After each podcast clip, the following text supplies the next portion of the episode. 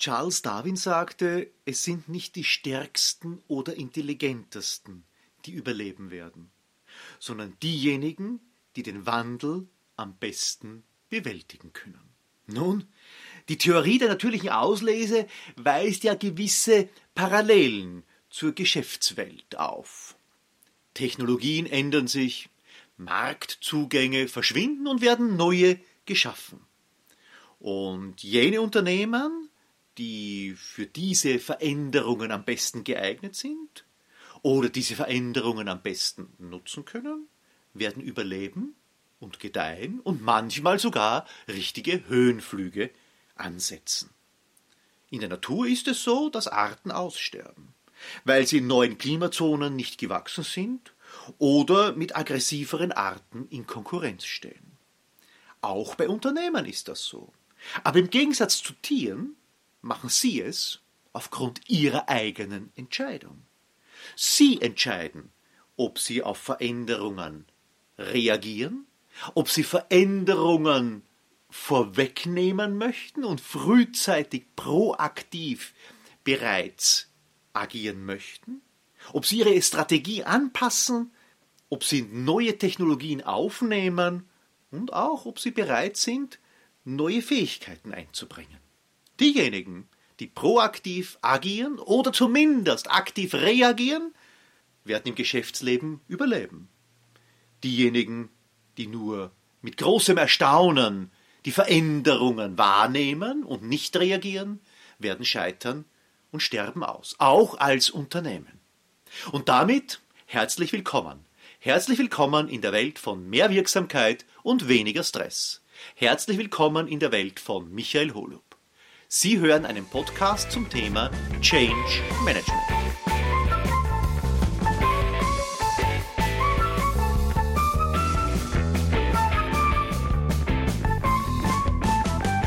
Das Haus der Veränderung ist ein sehr, sehr schönes und einprägsames Bild, das Veränderungsprozesse in einzelnen Zimmern darstellt. Es gibt im Wesentlichen vier Zimmer, die man durchschreiten muss. Also nicht immer hält man sich in jedem Zimmer gleich lang auf, aber man kommt im Laufe eines Veränderungsprozesses durch jedes Zimmer im Regelfall durch.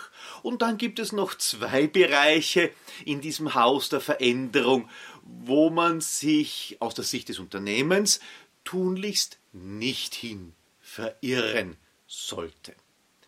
Äh, gehen wir vielleicht, machen wir eine kleine Hausführung, gehen wir durch diese Zimmer einmal durch. Das erste Zimmer ist das Zimmer der Zufriedenheit. Alles ist in Ordnung. Von diesem Zimmer geht eine Einbahntüre. Also, das ist so gemeint, man kann nur ins nächste Zimmer gehen, zurück kann man nicht mehr. Weil dann kommt man in das zweite Zimmer, das ist das Zimmer der Ablehnung. Das heißt, eine Veränderung wird angestoßen und die erste Reaktion bei uns Menschen ist zumeist die Ablehnung. Von dort geht es dann durch eine Drehtüre in das Zimmer der Verwirrung. Das heißt, da können wir auch hin und her pendeln zwischen Ablehnung und Verwirrung, je nachdem, wie lange wir uns dort aufhalten. Und das letzte Zimmer, auch dort geht es leider wieder zurück ja, das ist das Zimmer der Neuorientierung.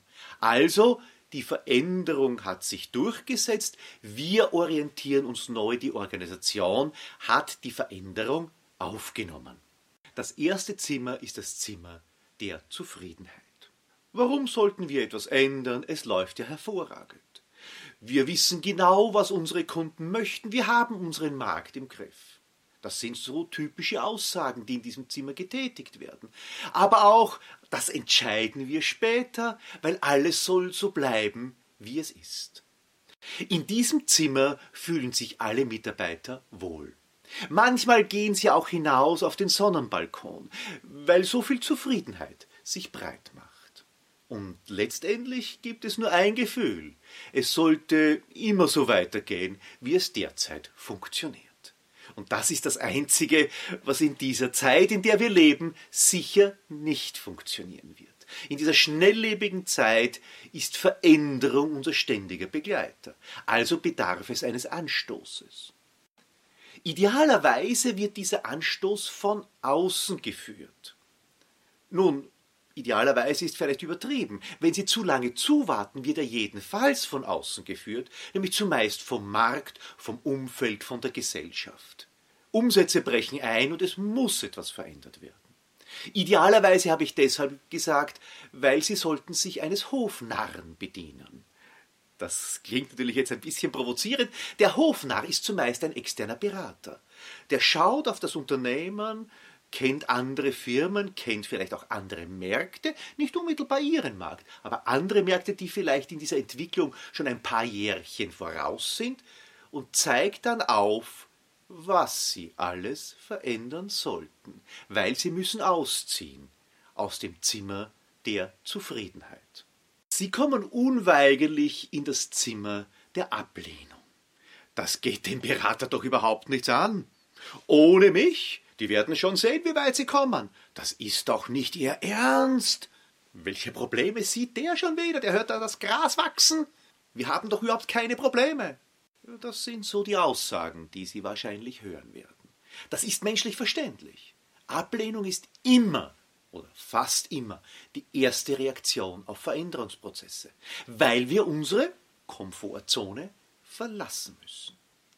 Und hier ist dann ja, der externe Berater und deshalb ist es gar nicht so schlecht, einen externen zu nehmen, weil der ist dann nach erfolgreichem Veränderungsprozess wiederum weg. Der ist der Prügelknabe. Weil es wird natürlich nicht alles sofort klar und einsichtig sein. Ja, selbst die ersten Schritte werden nicht klaglos funktionieren. Wer ist schuld daran? Der, der es vorgeschlagen hat, nämlich der externe Berater. Und trotzdem muss er immer wiederum versuchen, die Leute mit ins Boot zu holen. Weil sonst wird im nächsten Zimmer, das wir dann aufsuchen, die Verwirrung noch größer. Im Raum der Verwirrung ist das Alte nicht mehr ganz so gut, wie es ausgesehen hat, aber das Neue ist noch nicht da. Wir sind im Chaos angekommen. Wir wissen nicht, in welche Richtung wir uns verhalten sollen. Manchmal pendeln wir auch zwischen beiden Zimmern, zwischen dem Zimmer der Ablehnung und dem Zimmer der Verwirrung. Und wenn es dann gut gemacht ist, das heißt, wenn auch der Berater entsprechend gute Arbeit geleistet hat, dann dringt im Zimmer der Verwirrung schön langsam, schön langsam die Erkenntnis durch, da könnte etwas dran sein, das könnte Sinn machen und das könnte uns aus dem Chaos herausführen. Und es werden immer weniger negative Meldungen gemacht werden. Das ist eine richtige Pendelbewegung, ist das. Zwischen dem Festhalten am Alten, was man offensichtlich immer stärker erkennt, dass es nicht mehr funktionieren wird. Man erkennt die Fehler des alten Verhaltens, der alten Organisation, vielleicht auch der alten Software, des alten Marktauftritts. Aber das Neue ist noch nicht berauschend gut genug.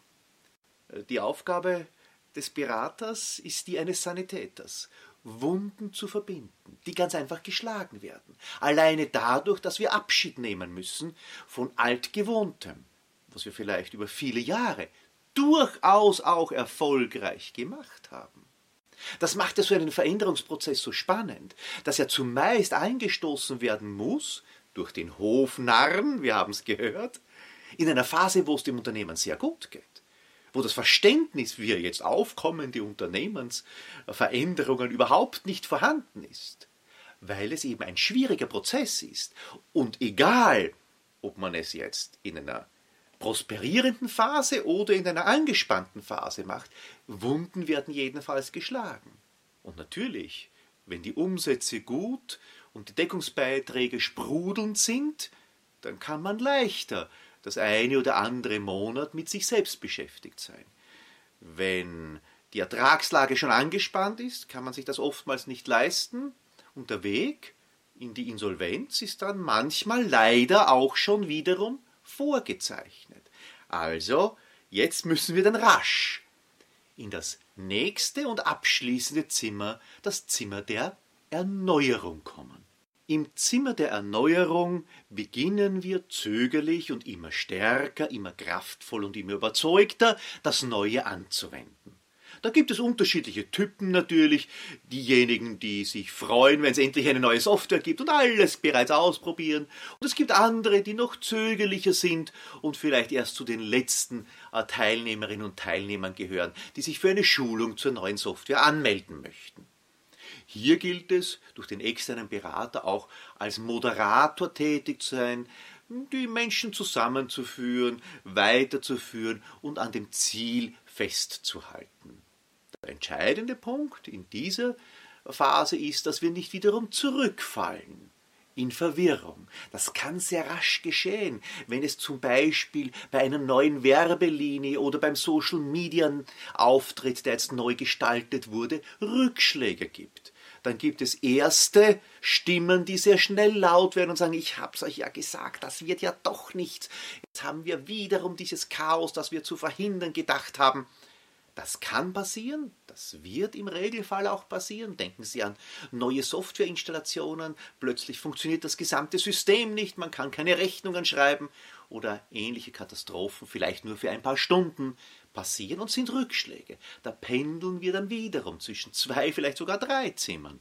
Nur eines wissen wir, wir können in das Zimmer der Zufriedenheit des alten Systems nicht zurückkehren. Also immer mehr Menschen werden dann auch durch geschickte Begleitung selbstständig im Zimmer der Erneuerung verweilen und irgendwann wird dann der berühmte Satz kommen, mir fehlt nichts mehr von dem, was einmal war. Und wohin geht's dann? In das Zimmer der Zufriedenheit. Und was beginnt dann? Derselbe Prozess. Nochmals von vorn. Und so geht es immer wieder.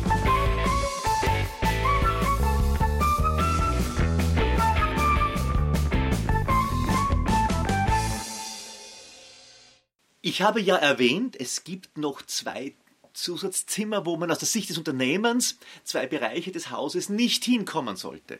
Das ist der Kerker der Ablehnung. Das heißt, wenn man in der Ablehnungsphase ist, im Zimmer der Ablehnung, gibt es noch einmal Stufen hinunter in den Keller, weil für manche Menschen die Verwirrung so groß wird, dass sie fast schon in Ohnmacht und Lähmung verfallen. Der, derjenige, der in diesen Kerker hinabsteigt, sieht die Zukunft ob der Veränderung, die jetzt kommen wird, in den dunkelsten Farben. Und er hat wirklich, er oder sie hat wirklich Angst.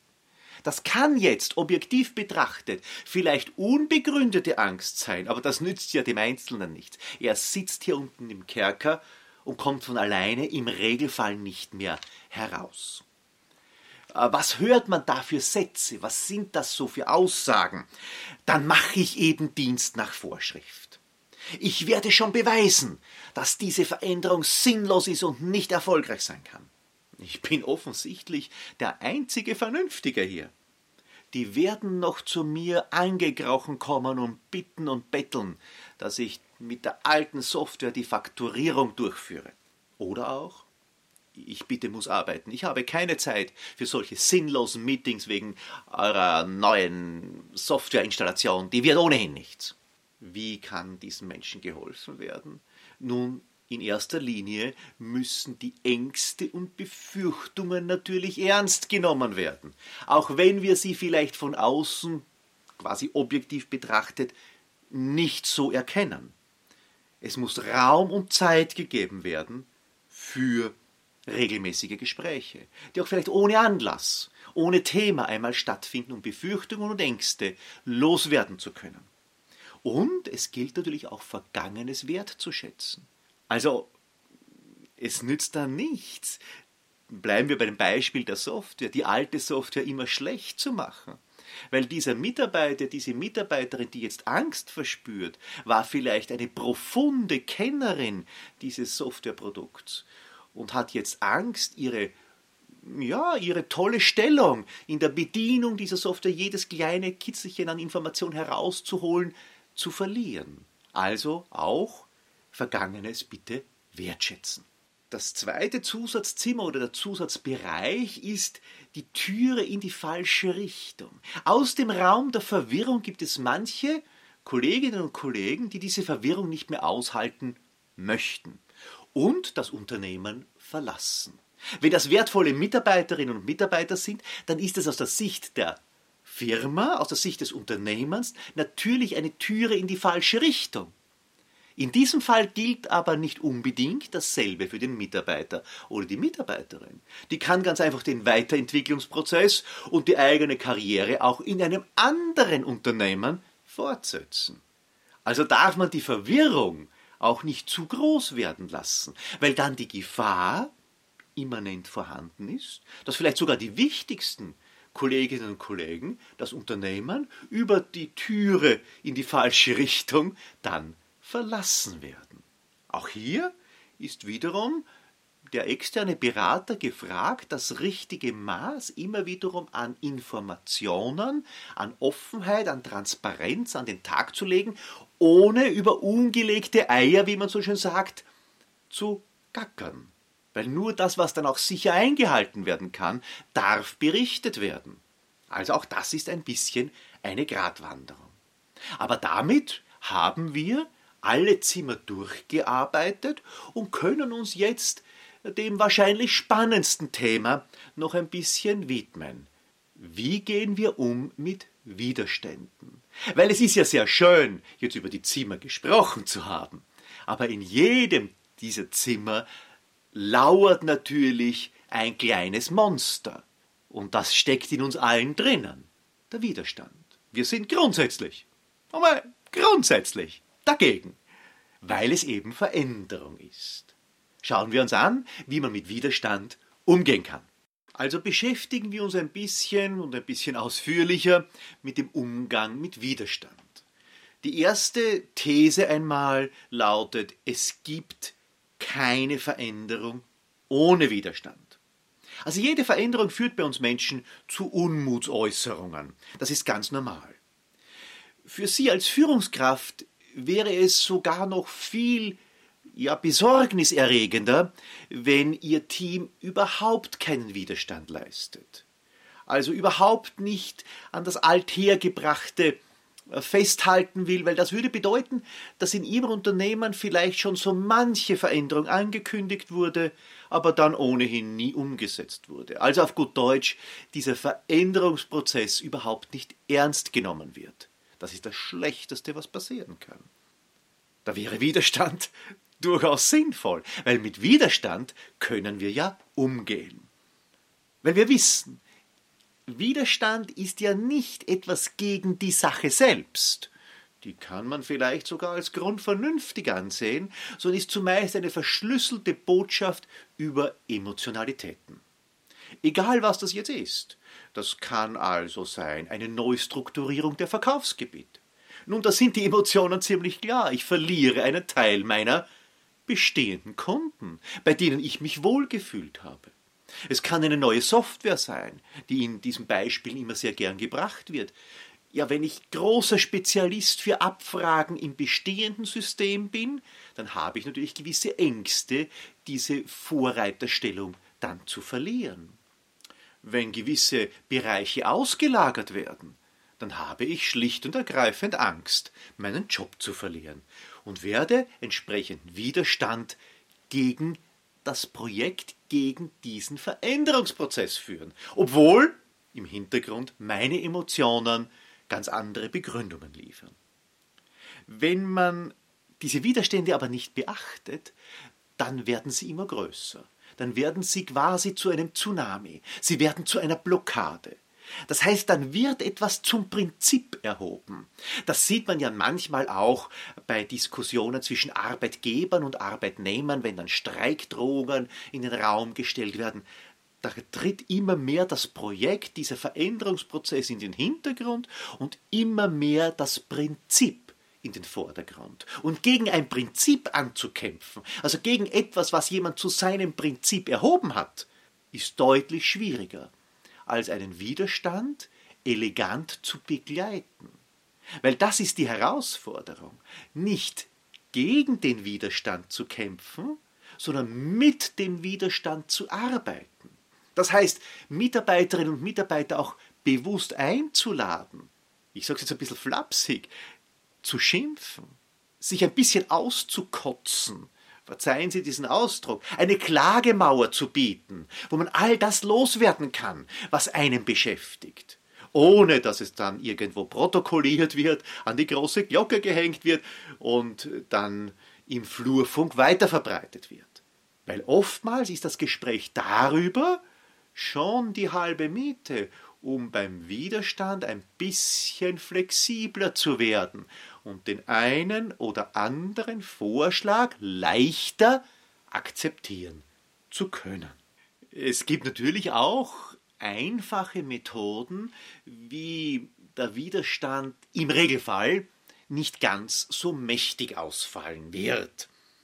Also das Erste ist, wenn die Neuerungen echte Vorteile bieten, die man auch namhaft machen kann. Das sind ja jetzt zwar noch keine Emotionen und der Widerstand ist ja zumeist etwas Emotionales, aber zumindest auf der Sachebene habe ich dann gute Argumente geliefert, warum jemand seinen Widerstand aufgeben könnte. Sehr elegant ist es auch, wenn man Übergänge schafft vom Bestehendem zu Neuem.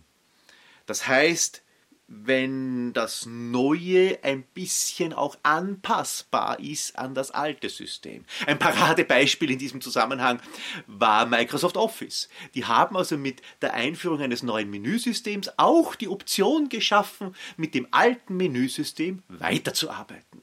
Weil das waren eben schon sehr viele sehr gewohnt. Und die waren auch schon in einem etwas reiferen Berufsleben, Alter, und haben gesagt, ich möchte mich nicht mehr umstellen. Für die drei Jahre bis zur Pension. Also haben sie einen Übergang geschafft mit dem alten Menüsystem.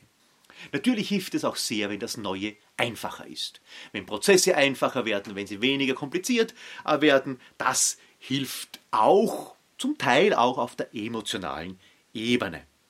Wenn es Ihnen gelingt, als Change Manager das Ganze schrittweise in kleinere Portionen einzuteilen, so nach der Methode, wie isst man einen indischen Elefanten auf einmal ein bisschen groß, Stück für Stück. Also auch mit Teilzielen haben wir erreicht, haben wir geschafft und es geht weiter. Die Umkehrbarkeit des Neuen, also die Möglichkeit zu schaffen, wiederum auf die alte Methode, auf den alten Ablauf, äh, auf die alte Organisationsform zurückzukehren, wird nicht immer möglich sein, aber, und das ist der springende Punkt, wenn es nur irgendwie möglich ist, wäre es unklug, es grundsätzlich auszuschließen. Das heißt, diese Option, diese Hintertüre sollte man sich als Change Manager auch immer wiederum offen halten, weil es Druck aus dem Kessel nimmt weil die Leute dann entspannter sind und so, okay, wenn alle Stricke reißen, dann setzen wir die alte Software ein. Wenn alle Stricke reißen und äh, meine Kunden total unzufrieden sind mit dem neuen Verkäufer, dann darf ich wieder hinfahren. Wird sehr unwahrscheinlich sein, weil es ja gute Gründe gibt für die neue Organisation, aber die Hintertüre sollte offen sein. Ja, und dann? Dann gibt es natürlich unterschiedliche Typen. Also es gibt Menschen, die sind am Beginn dabei, und andere, die kommen erst zögerlicher und manche machen bei einem Veränderungsprozess überhaupt nicht mit. Und dementsprechend sollte jeder Vorgesetzte wissen, wo sitzen die einzelnen Typen. Sie brauchen ganz einfach den einen oder die andere, die gleich zu Beginn mit unheimlich viel Euphorie in das neue Projekt, in die neue Organisation, in die neue Software einsteigt und dann Multiplikator wird. Dann gibt es viele Gruppen, die dann nachfolgen und sie sollten auch als versierter Change Manager, als versierte Change Managerin natürlich auch jene ausfindig machen, die wahrscheinlich das Unternehmen verlassen werden aufgrund dieser Veränderung. Wenn Sie diese zu lange im Team halten, vielleicht dann auch noch zu motivieren versuchen, hier vielleicht viel Kraft hineinsetzen, was die anderen Teammitglieder dann wiederum erkennen und diese Kollegin, dieser Kollege verlässt dann trotzdem das Unternehmen, ist es für das Projekt ganz einfach schädlich.